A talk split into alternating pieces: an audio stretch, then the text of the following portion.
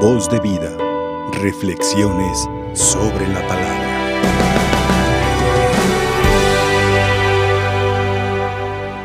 Hermanos y hermanas, hoy que celebramos a este santo italiano San José de Cupertino, la liturgia nos propone este texto de San Lucas, el inicio del capítulo octavo de su Evangelio. Y ya el Evangelio nos habla de la relación que Jesús tiene con, con la mujer y menciona al menos estas tres mujeres, María Magdalena, Juana, mujer de Cusa, que trabajaba con el rey Herodes, y Susana.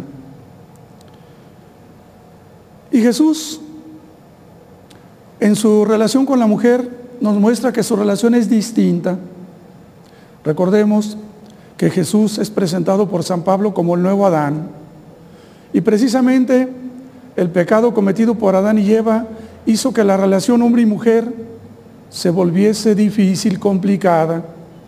Ellos mismos se sintieron a disgusto el uno del otro, se escondieron, se tuvieron que esconder porque se sintieron desnudos. Y por eso la relación hombre-mujer tuvo un quebranto.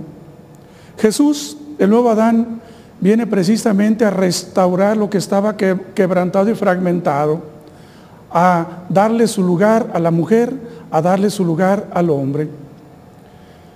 De María Magdalena se dice que le sacó siete demonios, un universo de demonios. El siete significa universal.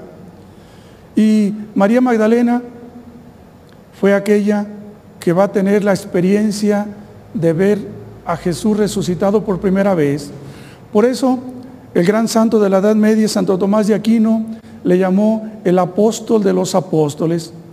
Que cuando el Papa Francisco hace poco hizo esta expresión, algunos interpretaron que el Papa estaba diciendo que la mujer también debe ser sacerdotisa, que sobre el sacerdote clericalizar a la mujer para así reivindicar sus derechos.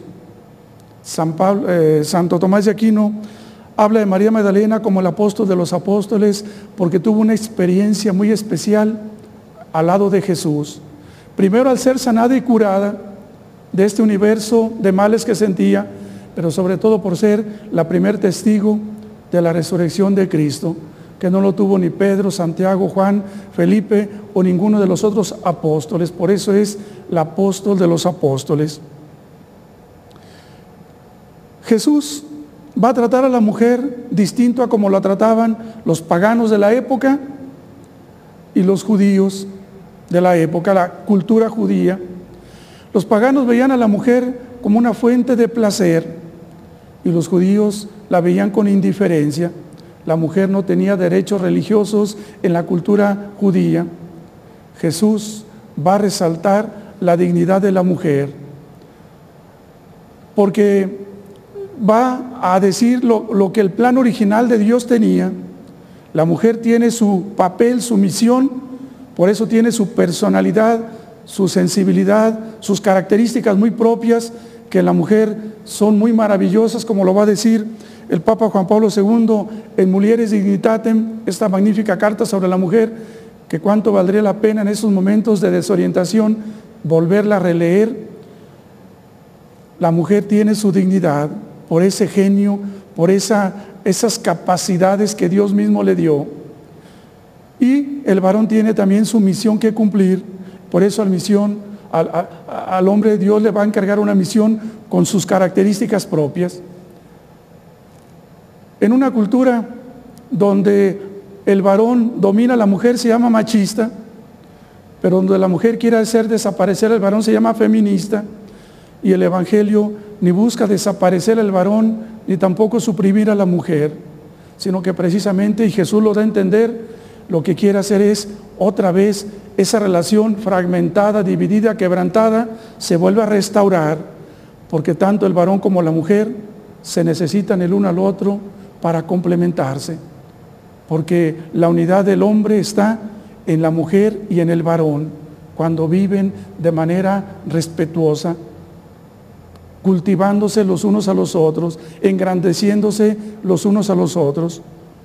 Jesús no es ni misógino ni misántropo, sino que Jesús es el hombre que busca precisamente favorecer al hombre. En este Evangelio pues aparece esa relación de Jesús con la mujer.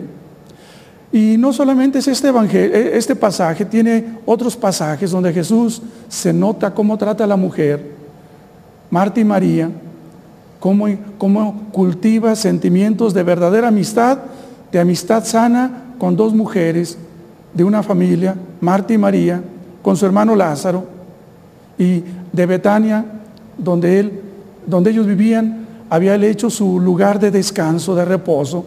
Cuando quería restaurarse Jesús, la amistad, una buena amistad, ¿cómo te levanta? Y la amistad femenina al varón le hace falta, si la sabe respetar, y la amistad masculina a la mujer también la hace reconocer su dignidad. Pero también tuvo otro tipo de relación con la mujer, con la samaritana. Cuando llega al pozo de Jacob en Samaria, los discípulos van a comprar víveres y Jesús se pone a platicar con aquella mujer que iba con su cántaro a recoger agua. Y ahí, en ese diálogo profundo, la va llevando de una vida superficial a una vida también profunda, que la misma mujer a Jesús le va dando distintos títulos hasta reconocerlo como el Mesías. Y también se vuelve una misionera de Jesús, una discípula de Jesús, porque va con sus paisanos y les va a decir, he encontrado al Mesías, antes había, lo había llamado judío, motivo de desencuentro, de pleito, entre samaritanos y judíos no se llevaban, ahora lo reconoce como su Mesías y como su Salvador. Y sus paisanos le reclaman, lo que tú nos dijiste fue menos de lo que nosotros vimos.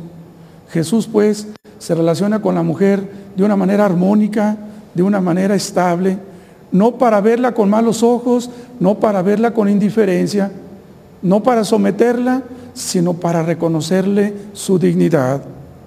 Y lo mismo va a ser con la hemorroísa, aquella mujer que estaba muriendo por el flujo de sangre. Una mujer con flujo de sangre jamás era vista por un varón judío temeroso de Dios, pero Jesús no se asusta de eso. Sabe que es una situación muy femenina en la etapa fértil y Jesús se relaciona con ella de una manera estable, armónica. Y lo mismo va a ser con la viuda de Naim, una mujer que está dolorida por la muerte de su hijo, viuda y su único hijo se le muere. Jesús se compadece del dolor de la mujer. Las mujeres por su sensibilidad misma sufren mucho los sufrimientos de otros, cuanto más la pérdida de un hijo. Y Jesús como varón se sabe compadecer del sentimiento de esta mujer madre que además de ser viuda ha perdido al esposo, ha perdido al hijo y también la acompaña su sensibilidad femenina.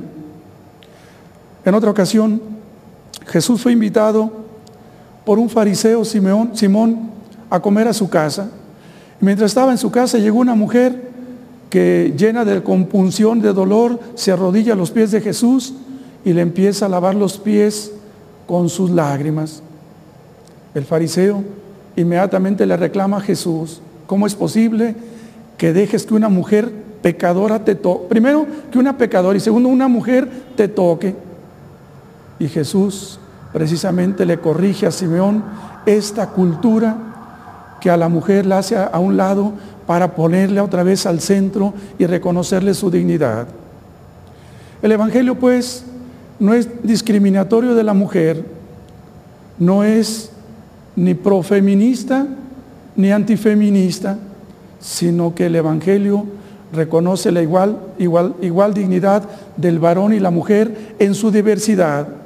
Como bien lo dice San Pablo, tanto en la carta a los Gálatas capítulo 3, todos somos, todos somos uno en Cristo, en la otra vida ya no habrá ni varón ni mujer, ni gentil ni griego, ni sino que seremos uno en Cristo.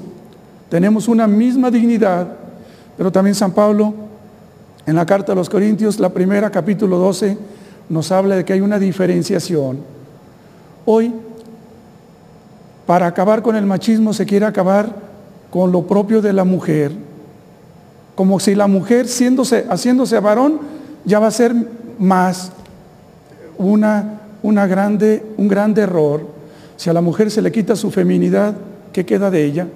Si a la mujer se le desalienta en su maternidad, decía Santa Teresa Benedicta de la Cruz, Edith Stein, esta gran santa carmelita, convertida del judaísmo, muerta en un campo de concentración, decía, la mujer, por ser mujer, tiene capacidades innatas maternales, se case o no se case, tenga hijos o no los tenga, porque su misma constitución de mujer la hace ser procuradora de vida para los demás, propiamente femenina, esta sensibilidad que el Papa Juan Pablo II lo resalta muy bien en esta carta hacia las mujeres, mujeres dignitate. Hoy pues vivimos en tiempos de confusión, donde parece que a la mujer haciéndola agresiva, haciéndola varonil, masculinizándola, va a ser más mujer, se va a dar a respetar más. A veces se dicen noticias, se dicen frases que ya parecen verdad. Lo peor de México, la peor noticia, lo he oído varias veces, la peor noticia en México es ser mujer, como si ser mujer fuera una maldad, cuando la feminidad es una cosa muy propia que Dios dio a las mujeres y el varón una cosa muy propia que dio a los varones para que precisamente en una relación armónica se sepan elevar en su dignidad. Lo que Adán rompió, el nuevo Adán Cristo lo viene a restablecer. Y hoy en este Evangelio lo hemos escuchado cómo Jesús se sabe relacionar con las mujeres sin abusar de ellas, sin verlas como fuente de placer, pero también sin aislarlas, sin tomarlas con indiferencia. Hoy celebramos también a un santo italiano que nació en una, en una familia muy pobre, San José, que nació en una población de la provincia de Leche, sur de Italia, que se llama Copertino. Él quería ser religioso, pero por su misma pobreza mm, pues no podía. Su mamá lo mandó a un convento franciscano ahí del lugar para que al menos hiciera mandados a los frailes. Pero viendo su bondad, su calidad moral, lo admitieron como fraile, pero pensaban que nunca iba a ser sacerdote. Pero era un hombre que cuando oía hablar de Dios se extasiaba, se perdía. Era un hombre que verdaderamente las cosas de Dios le llamaban la atención. Se llegó a ordenar sacerdote y cada vez que celebraba la Eucaristía lo hacía con tanta devoción que algunas veces se elevaba, levitaba, como se dice, que los acólitos tenían que jalarle la casulla para bajarlo porque él en su devoción, concentración, en su verdaderamente inmersión en la Eucaristía que celebraba, verdaderamente se elevaba a los cielos. Y de él se cuentan varios milagros, milagros de una manera muy, muy fuera de lo común, que el Papa Benedicto XIV, Papa de la época, eh, cuando le platicaban de algún supuesto milagro, él era siempre como muy ateo, agnóstico en esos milagros, pero cuando le platicaron cómo sucedieron algunos milagros de José de Cupertino, él fue el principal promotor para su beatificación. Narro alguno de ellos, uno de ellos. En una ocasión, diez obreros, obreros de la construcción que ordenadamente hacen trabajos muy pesados, querían subir una pequeña montaña, una grande cruz, eran diez. Entre los diez no podían porque era muy pesada la cruz, grande y pesada. El fraile José les preguntó, ¿qué van a hacer? Pues queremos subir esta cruz, la queremos poner arribita del cerro en la cúspide, pero es demasiado pesada. Estamos hablando del siglo XVII. José de Cupertino nació en 1603 y murió en 1663. No había grúas, no había grandes maquinarias. Él, viendo la necesidad de esa cruz y la fatiga de los obreros, la agarró, la abrazó y volando llegó, la puso arriba para que ya nomás la colocaran. Por eso el ejército italiano, la Fuerza Aérea, a José de Cupertino lo tomaron como su patrón, porque si José de Cupertino volaba, la Fuerza Aérea que vuela con sus aviones tomó a este santo italiano como su patrón protector. Pidamos al Señor, por intercesión de este santo, San José de Cupertino, que nos ayude a varones y mujeres, como nos dice el Evangelio, con el ejemplo de Cristo, a sabernos relacionar. Vivimos una época donde hay mucha confusión, donde hay mucho abuso, donde hay mucha violencia, no solamente en los matrimonios, sino fuera también de ellos, en los centros de trabajo, en los centros pastorales, en los centros sociales, en los lugares comunes. Si Cristo ha resucitado, es para volvernos otra vez al origen inicial, donde Dios nos creó de manera armónica para que nos sepamos relacionar en la verdadera dignidad que tenemos. Así sea. Voz de vida. Reflexiones sobre la palabra.